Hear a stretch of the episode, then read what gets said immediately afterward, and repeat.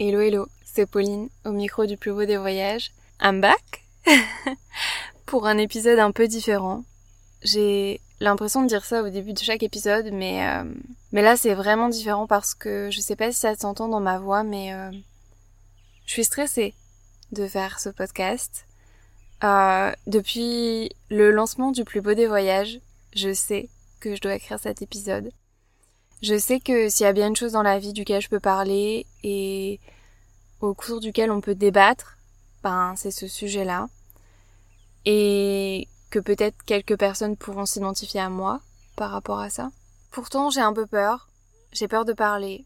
J'ai peur du jugement, j'ai peur de l'interprétation surtout. Et puis, c'est une énorme part de ma vie, donc je vous ouvre une nouvelle porte de mon univers, et c'est pas la plus belle.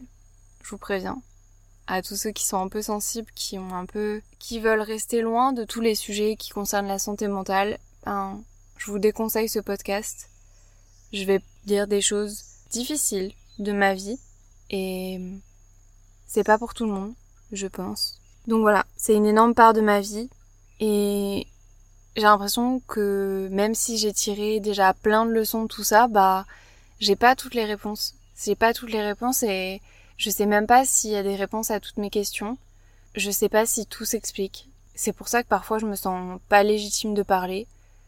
Et en même temps, on peut pas attendre d'avoir toutes les réponses pour parler, parce que ça se trouve, il n'y a pas de réponse, tout simplement. Donc, voilà. Ici, c'est mon podcast, c'est ma thérapie, et je suis prête à parier que je suis pas la seule pour qui ce topic est un big topic, qu'on peut s'entraider. Donc voilà, sans plus attendre, commençons ce podcast avant moi, les autres.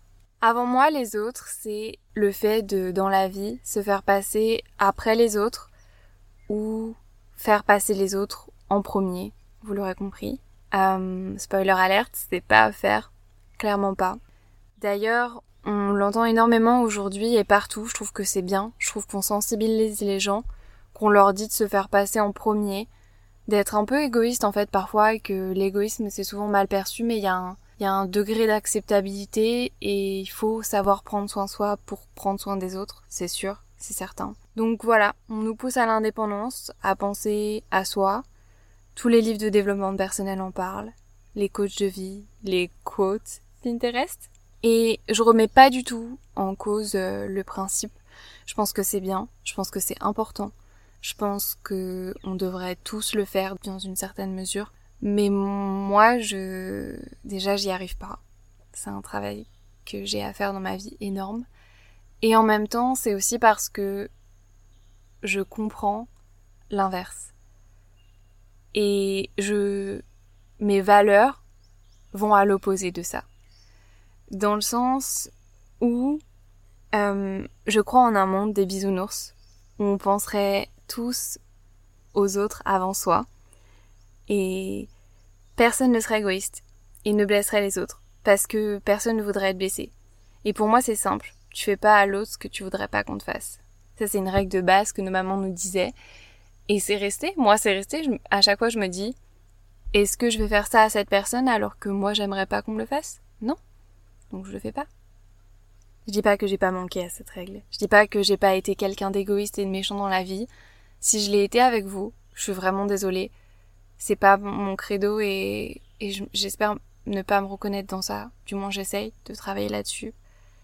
Et hum, de la même manière, je pense vraiment que si quelqu'un te blesse, bah tu devrais pas le blesser pour autant. Tu peux rester gentil parce que je sais pas, c'est un truc bête, mais euh, moi mon grand-père, il était euh, proviseur et prof de mathématiques et de sport et il m'a toujours dit Pauline, si quelqu'un t'embête à l'école, ignore-le.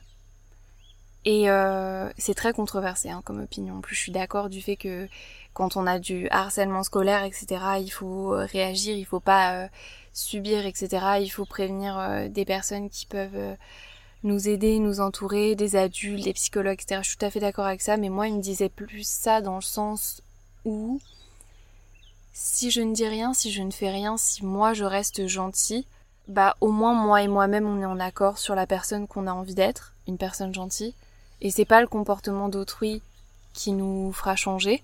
Et dans un autre sens, bah peut-être que si on réagit pas, la personne va arrêter et qu'on lui aura juste montré le bon exemple d'être quelqu'un de bien. Bon, après, euh, je sais pas si c'est la chose à faire. En tout cas, c'est ce que moi je fais.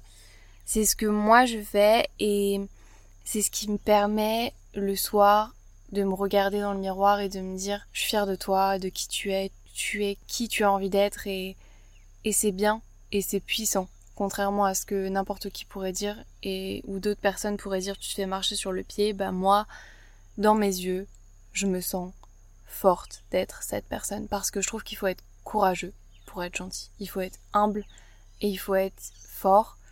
Et euh, sûrement que plein de gens vont pas comprendre, sûrement plein de gens vont me dire euh, là t'es en train d'en parler Pauline, donc en fait tu cherches juste à te faire mousser, euh, c'est pas être humble, ou alors certaines personnes vont me dire tu te fais marcher sur les pieds, c'est pas un exemple, il faudrait pas suivre ces choses-là.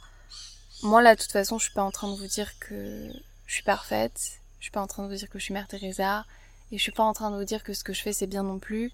J'ai juste envie d'en parler parce que c'est un comportement et c'est des valeurs que j'ai qui m'ont apporté beaucoup dans la vie, notamment des gens qui me ressemblent. Et euh, ces gens-là, je les, je les chéris énormément. Ils m'apportent beaucoup et on a beaucoup de bienveillance les uns envers les autres et j'adore. Mais ça m'a également apporté des galères et, euh, et ça, j'ai envie de vous en parler aujourd'hui. En fait, aujourd'hui, j'ai envie de vous parler des leçons de vie que j'ai appris par rapport au fait de faire passer les autres avant moi pour que vous n'ayez pas à vivre tout ce que j'ai vécu pour apprendre ces leçons, tout simplement. Un peu le résumé de tous mes épisodes de podcast, j'ai envie de dire, mais, voilà. Donc voilà, c'est des choses qui m'ont amené à parfois me faire marcher sur les pieds, euh, qui ont fait que souvent, je ne me suis pas écoutée. En fait, très souvent, et parfois trop souvent, et trop longtemps. Et c'est pas grave sur le moment. Mais en fait, ça peut aller très loin, trop loin. Et c'est pour ça que j'ai envie d'en parler. Tout a commencé par une personne que j'aime de tout mon cœur et qui est ma maman. Ma maman, c'est quelqu'un qui a vraiment la main sur le cœur, au point d'avoir fait 5 ans d'études pour devenir huissier de justice, ce qu'elle est devenue, et qui finalement s'est rendu compte qu'elle avait trop la main sur le cœur pour faire ce métier et qui est devenue animatrice en maison de retraite. Euh, si ça, c'est pas formidable, je n'ai pas les mots. Tout ça pour dire que cette icône de gentillesse et d'amour m'a élevée, moi et mes sœurs, en grande partie d'ailleurs avec les enfants de sa meilleure amie. D'ailleurs, pour ceux qui me connaissent, vous savez que j'ai un petit teckel qui s'appelle Oscar, Oscar le teckel sur les réseaux, et que la meilleure amie de ma maman a son frère jumeau, le vrai jumeau, qui s'appelle Oslo. Bref, tout ça pour dire qu'on a été élevés ensemble, les enfants de la meilleure de ma maman et nous, moi et mes sœurs, avec beaucoup d'amour, beaucoup de gentillesse et surtout, elles nous ont laissé garder nos yeux d'enfants sur le monde. On avait un peu cette croyance que tout le monde est bon, tout le monde il est gentil et qu'il y a du bon en chacun. Et ça, c'était génial et c'est toujours génial, mais en fait ça veut aussi dire qu'en grandissant, on a tous fait face à une réalité et en fait c'est une réalité que je crois qu'on on n'accepte pas tous forcément, c'est que c'est faux. C'est hyper dur de se retrouver face à des gens où moi d'emblée je me dis c'est une bonne personne et d'être déçu. Et en fait, j'arrêterai pas de croire pour autant qu'il y a du bon en chacun et que tout le monde est gentil et que tout le monde dit est beau et qu'on est dans un monde des bisounours, tant que je peux, je garderai mes yeux d'enfant, je garderai cette idée de la vie que j'ai, même si ça me fait mal, même si les déceptions sont dures. Mais c'est ça. J'ai été éduquée comme ça, et euh, c'est peut-être prétentieux à dire, ça a peut-être aucun sens pour plein de gens de vouloir garder cette idéologie, mais c'est moi. Plus j'avance dans la vie, plus c'est dur de garder euh, cette naïveté, cette partie de moi que je chéris parce que finalement les gens se jouent de moi et hum, c'est un peu dur du coup de garder cette naïveté quand euh, clairement on se fout de ma gueule de temps en temps. J'entends vite euh, mais tu te fais marcher dessus, euh, trop bonne, trop conne, c'est une pigeonne. Et en fait, c'est vrai, hein, ça m'arrive super souvent. Moi, je suis euh, la reine de tout ça. Mais pour moi, c'est une façon de voir les choses et je préfère que ces petits incidents de la vie arrivent et que ça me permette quand même d'être qui je suis aujourd'hui et de m'entourer des gens de qui je m'entoure aujourd'hui. Mais en fait, dans un sens, j'ai envie d'inviter tout le monde à rentrer dans un monde, justement, un mood un peu bisounours pour qu'on fasse de cette planète un monde plus doux, plus beau. Mais dans un autre sens, il y a une réalité à laquelle je dois faire face, c'est que ces valeurs et ce mode de fonctionnement, bah ça tue à petit feu en fait. C'est pas viable sur le long terme, c'est pas possible. On peut pas, euh, on peut pas rester comme ça, on peut pas penser tout le temps comme ça. Et même si moi j'ai envie d'être tout le temps comme ça, déjà j'y arrive pas, je suis pas parfaite. Et je me rends compte que ces valeurs ne peuvent pas s'appliquer à tout et à tout le monde. Bon, on entre dans le vif du sujet, mais euh, dans ma vie, j'ai eu des tempêtes, des périodes sombres, des problèmes, notamment familiaux et ce pendant de longues années. Et pendant ces années-là, j'ai euh, gardé la tête haute et je me suis répété cette phrase qui est vraiment un, un mantra pour moi, un credo, qui est Tu es plus forte que ce que tu crois. C'est ce que je me répétais à chaque épreuve, chose de la vie qui m'arrivait. Et ça marche. Franchement, ça marche. J'ai tenu. J'ai tenu pendant des années face à des choses auxquelles aucun enfant adolescent ne devrait faire face. J'ai protégé mes sœurs autant que j'ai pu. J'ai aidé mes parents autant que j'ai pu. J'ai fait tout ce qu'on attendait de moi sans sourciller. J'ai passé le bac. J'ai été dans une grande école, je l'ai fini, j'ai monté ma boîte. Et je dis pas que tout s'est passé sans encombre et que j'étais parfaite de A à Z. Il y a eu des manquements, il y a eu des ratés, mais j'ai fait tout ça. J'ai fait tout ce qu'on attendait de moi, tout ce que mes parents attendaient de moi. Et il y a eu des épreuves, des hauts, des bas, mais j'ai été une battante à chaque instant et, et ouais, en fait, je suis plus forte que ce que je crois. Mais ça, ça a tellement une limite. C'est une limite parce que la vie, elle s'est passée comme si de rien n'était. Comme si c'était rien passé dans cette maison. Pourtant, dans la maison, on s'est déchiré. On a pleuré. On a laissé toute notre enfance et on s'est tous brisés de l'intérieur un à un. En silence pour certains et dans le plus grand des vacarmes pour d'autres. Ce qui s'est passé dans ma famille, c'est grave. Aujourd'hui, j'essaye d'en parler parce que J'en ai pas parlé pendant des années parce que on a tous coulé dans cette guerre. On a tous coulé. Le problème, c'est que à un moment, il faut remonter à la surface. Et remonter à la surface, ça veut pas dire finir ses études, faire un job, commencer sa vie. Ça veut dire sortir du déni de ce qui s'est passé. Ça veut dire mettre des mots et ça veut dire se rendre compte que ce qu'on a fait, on aurait pu peut-être le faire autrement, sans s'en vouloir, sans créer de la culpabilité, mais notamment chez moi, j'aurais dû, et je dois aujourd'hui, arrêter de faire passer les autres en premier. J'ai été la grande sœur, celle qui disait rien, qui a vécu pour sauver cette famille. Personne ne me l'avait demandé. Et si on demande aux autres membres de ma famille de raconter l'histoire, peut-être qu'ils vous raconteront pas l'histoire comme ça. Mais moi, je l'ai vécu comme ça. Tout le monde a été courageux autant qu'il le pouvait, mais aujourd'hui, moi, je me rends compte que c'était trop et j'ai besoin maintenant de souffler je veux pas me jeter des fleurs. Je veux pas dire que j'ai sauvé cette famille parce que c'était un échec total. Mais je suis juste ici pour partager mon ressenti sur la chose. Parce que la vérité, c'est qu'on peut être fort longtemps et se dire ça m'affecte pas. Je peux aider les autres. Moi, ça va. Mais consciemment ou inconsciemment d'ailleurs. Parce que moi, tout était inconscient. Bah, un jour, quand l'océan se calme et que la paix revient, on s'effondre et on comprend pas pourquoi. En tout cas, moi au début, je j'ai vraiment pas compris. À ce moment-là, j'étais à Bruxelles et euh, c'était la première fois que je vivais loin de ma famille, dans une coloc incroyable avec euh, des amis formidables. J'avais un job que j'aimais et j'étais enfin un peu plus loin de tous ces problèmes et j'ai pas compris. J'ai pas compris alors que j'avais tout pour être heureuse pourquoi j'étais pas heureuse. J'ai travaillé sur moi et euh, j'ai vu que toutes ces émotions que j'avais enfuies dans mon esprit, mon cerveau avait décidé de profiter du calme pour commencer à les processer, sans me demander mon avis. C'est un peu euh, le point de non-retour. Le point où, euh, en tout cas dans ma vie, je suis descendue aussi bas que deux fois. Par aussi bas, j'entends que je me suis mise à pleurer souvent. une fois toutes les semaines, puis deux, puis trois, puis tous les jours. Et aucune petite chose de la vie ne me donnait plus de bonheur. J'étais piégée dans cette tristesse sans la comprendre. Et je contrôlais plus rien. J'avais tellement donné aux autres que je m'étais vidée. J'avais perdu pied.